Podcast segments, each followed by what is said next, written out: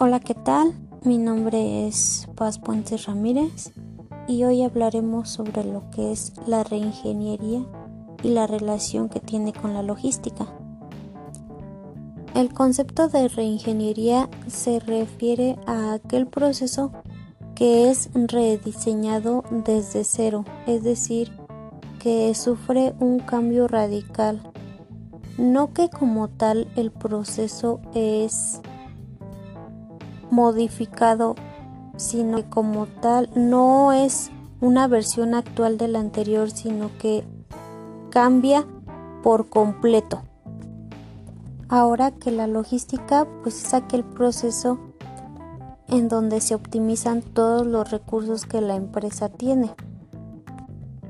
Es decir, se enfoca desde el momento en que la materia prima llega a la planta, cómo se procesa, cómo se transforma, cómo sale de la planta y cómo es entregada desde la planta o el centro de distribución hasta el consumidor final y saber cuál es la satisfacción que tiene el cliente acerca del producto.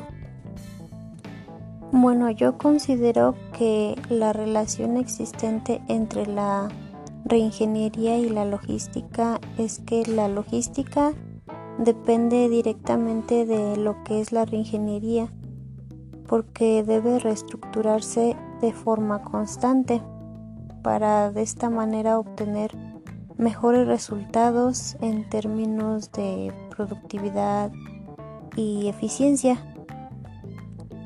Dentro de lo que es la reingeniería pues existen distintos tipos yo consideré tres que a mi parecer pues son como que los más resaltantes de esta clasificación. El primero es mejorar los costes, es decir, reducir el costo que nosotros tenemos en la inversión para producir un producto, pero sin que este producto disminuya la calidad que tiene como tal.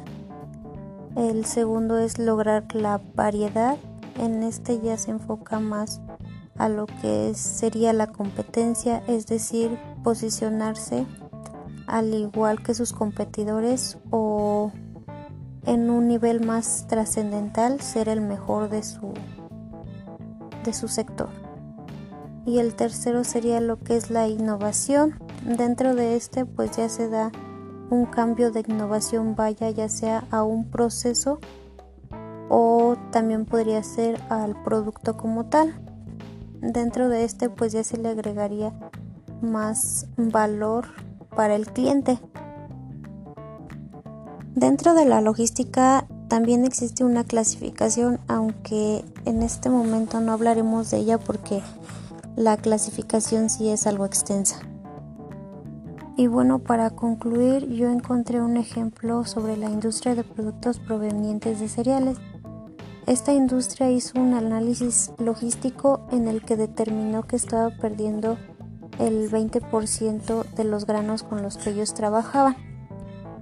Entonces lo que decidieron hacer es que los centros de almacén los trasladaron a puntos estratégicos donde era más bueno sí el tiempo de traslado de los mismos pues era más reducido y en donde antes eran los almacenes lo convirtieron a lo que fue centros de distribución para que de esta manera pues hubiera menos pérdidas y pues ellos tuvieran un mayor margen de beneficios. Por mi parte sería todo. Muchas gracias.